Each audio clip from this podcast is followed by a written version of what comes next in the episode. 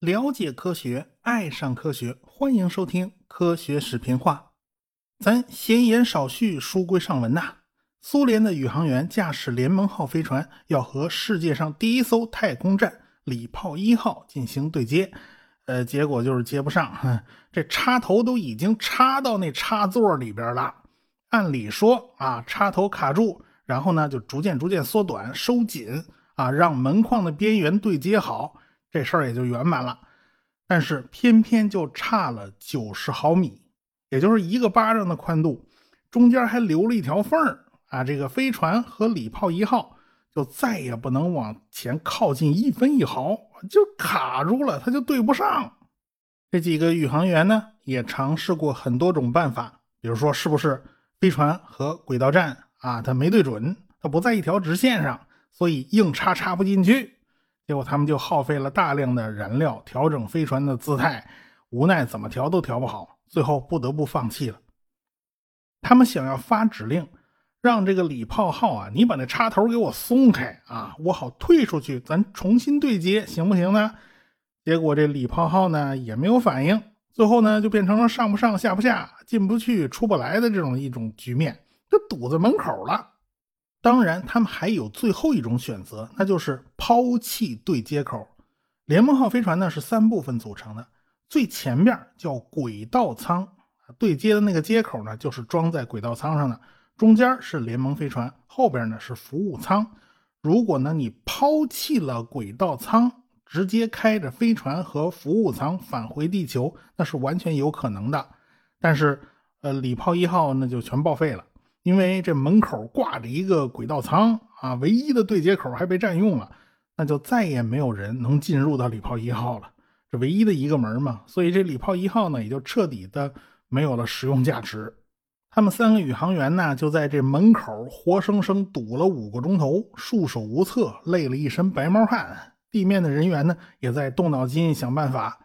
地面的人员判定啊，问题是出在联盟号飞船那个对接机构上。可能某一部分呢被撞变形了，就导致呢再插也插不进去了，总是差着一巴掌的宽度。那么礼炮一号那边的接口应该是没有问题的。如果要真的没有问题的话，呃，那就真要谢天谢地了。这帮工程师呢就在地面的模拟器上不知道试了多少次，最后呢他们找到了一个办法，就是把对接系统的那个面板呢给它拆开。用电线直接短路两个特定的触点，啊，这样做呢，就可以强迫那个对接系统认为啊，飞船已经和空间站已经对接好了，啊，给他个假信号，然后呢，他就可以松开中间那个插头了。呃，这这这种招数嘛，就跟修理电脑的时候直接用跳线复复位那个 CMOS 是一个道理嘛，啊，直接把那电池给短了路嘛。哎，这宇航员呢一听啊，好像有门还真的就照着做了。这种霸王硬上弓的策略，它的确是管用啊！那个电线一短路，就听咔吧一声，哎呀，这个空间站就给它松开了，终于把联盟号的那个对接插头给吐出来了。这三个人呢，才控制着联盟号飞船慢慢慢慢往后退，就离开了空间站。那这事儿还没完呢，他们驾驶着联盟飞船就绕这空间站转了一圈儿啊，仔细端详了一下这空间站到底有没有损坏啊，就发现呢，这个紫外线望远镜的那罩子没有打开啊，这不是太大问题啊。还有就是八个换气装置只有两个还在工作啊，剩下六个全坏了啊。这地面上的工程师不由得就开始担心起空空间站里边那空气质量啊，这好在这是没进去。最后呢，他们仔细端详了一下礼炮号的那个对接口，确定这个对接口其实没有损坏。这时候呢，大家才放心了。下一步呢，就是如何踏上回家之旅啊？原本计划呢，这要在礼炮一号里边住二十多天呢，现在不到一天就马上就要回家，这轨道什么的都要重新算。现在要回家的话，这时间它也不对啊。你回到哈萨克斯坦的着陆场，刚好是大半夜啊！这可是联盟号第一次在夜间降落。苏联人当时甚至做了最坏的打算啊！如果咱这硬要下来，咱没落在苏联境内，那也就那那也就没落在苏联境内吧？那个有可能落到国外啊，比如说落到欧洲或落到南美，你只要不掉水里，怎么都好办啊。好在呢，这个指令长沙塔洛夫他拍胸脯打包票，他说他有办法。怎么办呢？就白天啊，利用这个星光啊，利用观察呀，咱算好导航数据，然后校准陀螺仪啊，然后呢，用陀螺仪作为夜间降落的一个参考标准啊，用这个办法行不行？最后呢，那死马当活马医啊，你只能按照他的办法处理。到了合适的时机啊，算准了时间，这飞船就开始开发动机减速，再入大气层，就这么一头就扎下去了。这地面人员呢，也知道这回不简单啊，这事儿要麻烦，做了精心的准备。这个飞船从里海上空划过去的时候，马上就被地面的雷达给抓着了。然后呢，米四直升机马上就起飞啊！地图上你看那个量一量啊，好几百公里啊，那段距离，对于飞船这速度来讲，那就是片刻的功夫。果然啊，救援直升机升空不久，就抓到了飞船的轨迹，那飞船就跟流星一样亮啊！没过多久，就看到一面巨大的降落伞，哎，可不就是那个联盟十号飞船它下来了吗？飞船上的宇航员呢，他也是第一次大半夜落到地上啊，外边乌漆麻黑的，他啥啥都看不见。他就是落下来的过程中，从舷窗往外一瞥，似乎下边有一片开阔的水面。这沙塔洛夫心里一惊，完蛋，这回要掉水里。回头看看这叶利谢耶夫，好像脸色挺难看的，状态不太好。因为这个飞船空气里面弥漫着一股怪味不知道哪儿冒出来的。再看那卢卡维什尼科夫。这都已经晕过去了，看来船里的空气已经混了是某种有毒物质吧？虽说呢，周围是一片水面，但是这个联盟十号这降落伞呢，晃晃荡荡，晃晃荡荡的，还把他们还是放到陆地上了，还没掉水里。附近的确是有个湖泊，哎，然后那直升机呢，马上就跟过来了，然后就把这三个人给救出来了。啊，那晕过去的呢？过了一会儿呢，也就醒了。好在他们都没有什么性命之忧。相比之下呢，后来的联盟十一号就没有这么幸运了。原本计划他们要在空间站工作二十来天呢，啊，这刚花了二十来个小时，他们就回来了。这几大设计局呢，还那吵架呢。这米申呢，格鲁什科了，切洛梅了，还在后边使小动作，还那掰腕子呢，互相推卸责任。他们吵啊，归他们吵。那一线的工程师呢，都不管这些事儿。他们还有一大堆东西要检查。那联盟号那对接机构到底怎么回事？结果一看呢，发现有一个支叉、一个部件啊，它已经弯了。联盟号最后对接到礼炮号的时候呢，需要发动机推一把。这个推的过程中会会哆嗦一下，会抖一下。结果这根杆子吃不住力气，它就弯了。这一弯，哼完了，它就卡住了，就插不进去了。那苏联工程师怎么解决这个问题呢？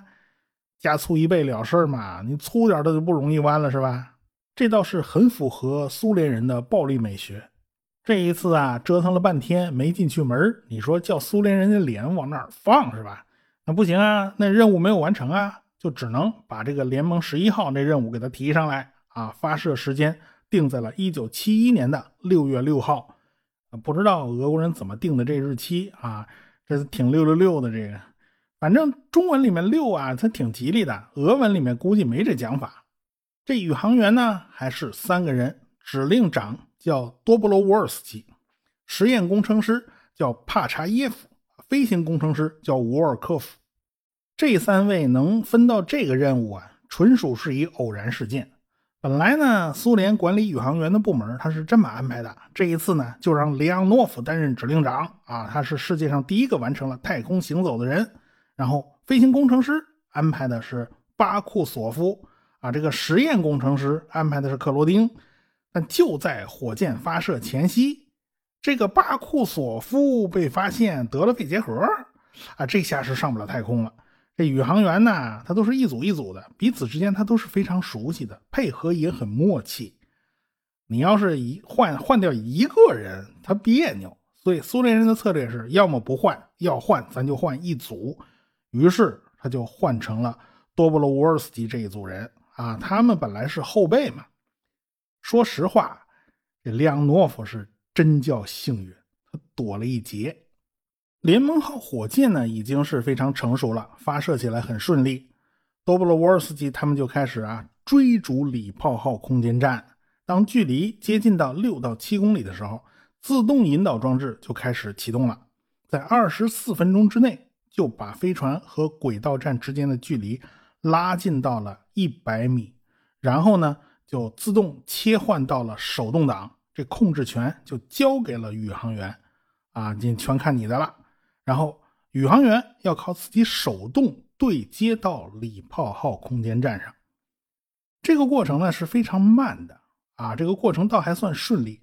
插头插进插座里边这一步，这叫软对接。然后插头咔啪锁住，然后这个插头开始缩短，然后这门框上各种卡扣啊接口全部完成连接，这个过程叫硬对接。然后呢，就是要平衡两边的气压，这个过程就花了不少时间呢。你如果不平衡这两者气压的话，你连门都打不开。等到一切都没有问题了，都 OK 了，这时候这几个宇航员才把中间那圆锥体给拆下来，这时候就露出了一个洞，钻过去，那就已经是礼炮一号空间站了。在太空里是失重的呀，这仨人呢就直条条、慢悠悠的就钻过去了。这一刻，他们已经创造了历史，也就是说。人类第一个轨道空间站正式启用了。这空间站内部呢，倒是比联盟飞船它要宽敞多了。但是里边空气怎么这么差呀？怎么到处都是烟儿啊？而且还有燃烧的气味，你不知道发生了什么事儿。看来上一次联盟十号的观察报告呢是正确的，也就是那换气装置啊它没起作用。这三个人需要先把这个换气装置给它修好了。好在他们从地上还带了配件过来的，然后到了第二天，他们三个又钻回到联盟飞船里边去了。毕竟那礼炮号里面的空气啊，实在是让人难以忍受。这个时候啊，这个礼炮一号的那个换气设备就开足马力，开始净化空间站的这个空气。然后这个过程啊，足足折腾了一天啊，然后宇航员们才再一次回到了空间站里边。接下来嘛，就是他们要在空间站里面正常的工作、正常的生活。来之前呢，地面已经给他们安排了一大堆的任务了啊，其中呢也包括电视直播。那毕竟苏联人他也得做宣传嘛啊，莫斯科电视台都已经做好准备了嘛。礼炮一号啊，可把美国人给馋坏了啊！这个东西比登月实用多了。那冯布劳恩是最起劲的一个。啊，因为他是空间站的坚定支持者，因为他心里藏着一个梦想，那就是去火星啊！你要去火星啊，你就得解决在太空里面长时间居住的问题，空间站是其中必不可少的一个环节哦。啊，你能不能在太空里面长期生活，你得在空间站上先试试啊。所以，冯布劳恩早就做了好几个计划了，而且不断给上面打报告，他早就忙这档子事儿了。但是 NASA 这忙着登月呀，那资金全被挤占了，他腾不出手来搞空间站呢。那这个布劳恩只有自己想办法了。他想的一个办法就是把土星五号的第三级火箭，咱别当火箭了，咱给改成空间站啊，这样进度快，很多东西呢咱也不用重新设计。第三级那个氢燃料罐的直径就有六米，比苏联的礼炮一号要宽敞多了。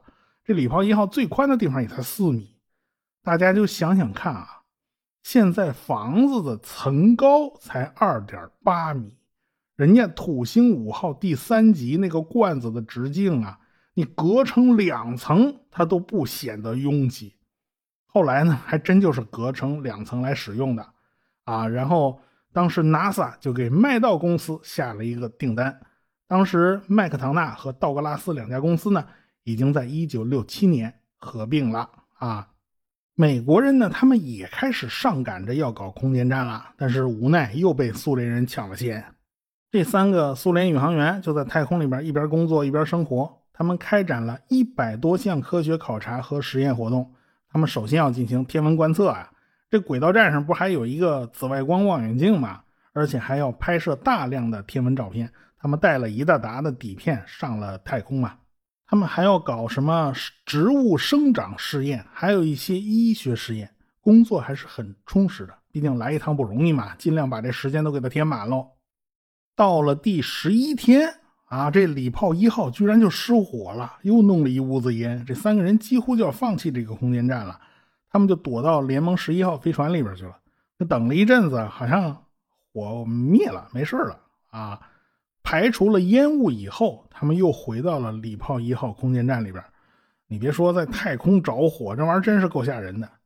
如果真的要放弃这个空间站的话，那么有很多任务它肯定完不成嘛。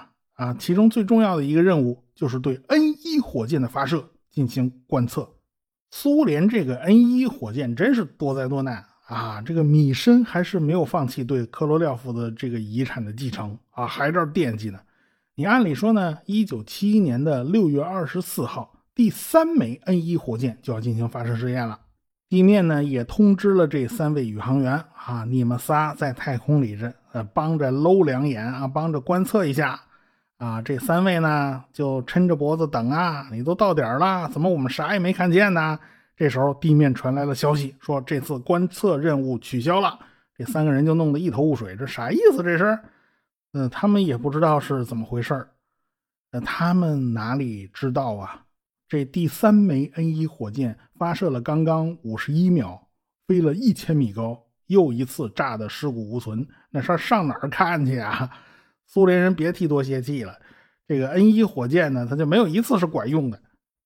到了六月二十九号，按照预定的计划呢，他们就得返回地面啦。他们就带上标本啦，带上笔记本啦，带上磁带啦，还有带上照片等等资料。他们就钻回了联盟十一号飞船，然后锁好舱门啊，对接机构解锁。这个联盟飞船和礼炮一号轨道站分离了。多布罗沃尔斯基向莫斯科呢就报告了消息啊，我们已经完成分离了。地面上的人都已经知道了，他们这次空间站的任务已经结束了。他们已经创造了人类在太空里面停留的新纪录。他们足足停留了二十三天。宇航员们呢也知道自己已经创造历史了。回家以后呢，肯定会受到热烈的欢迎啊！欢迎欢迎，热烈欢迎！然后肯定还有鲜花啦、掌声啦，还在等着自己呢。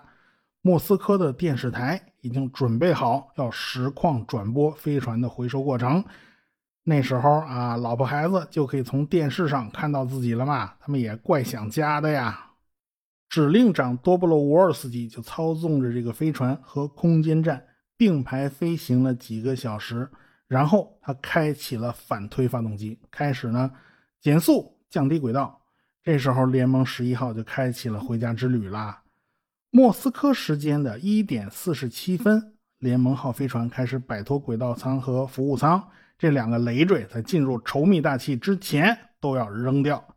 在此期间呢，宇航员还和地面联络过啊，还打过招呼。然后呢，这无线电嘎嘣一下就断了。当然，地面人员他并没有特别的担心，因为飞船进入黑障期以后，这个通讯是会中断的，他们是没有办法跟地面进行无线电通信，这都是正常现象。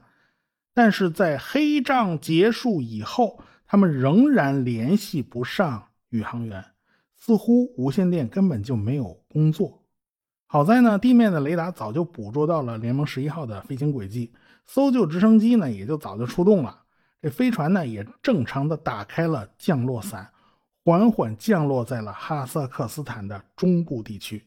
那直升飞机马上就飞到了飞船的降落地点。这时候，控制大厅的人呢，他心里有点毛啊，因为他没有收到宇航员的任何信息啊。这个时候啊，莫斯科是半夜两点多钟，但是在中亚的大草原上已经是黎明了。这个时候，控制中心突然收到了前方搜救直升机发回的信息，只有三个数字，三个一。明白这个代码含义的人，心头立刻就是一颤呐。苏联人呢是用一到五来表示宇航员的状态，五是最好的。最高分嘛，一呢是最坏最坏的一种结果，这三个一就意味着这三个宇航员都已经死亡了，这下可麻烦了。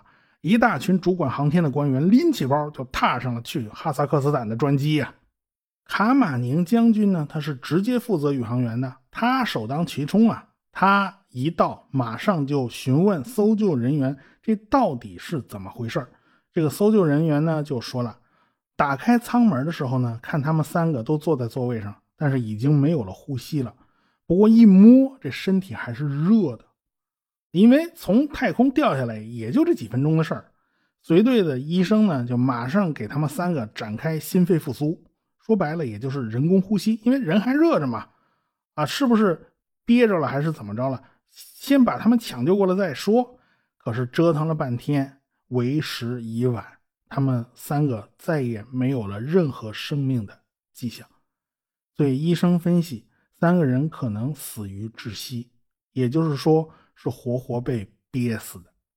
后来呢，美国人分析啊，这三位宇航员在死亡的时候，这飞船还在卡门线之上。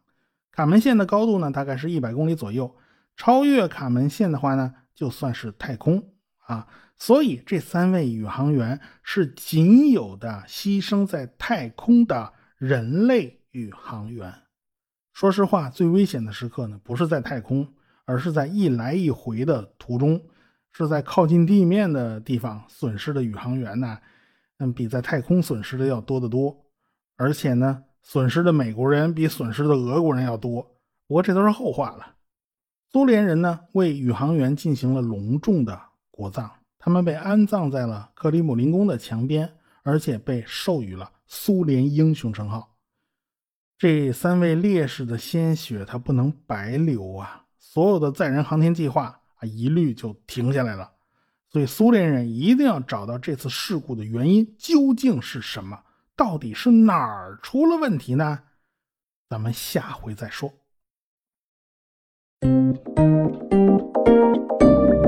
学声音。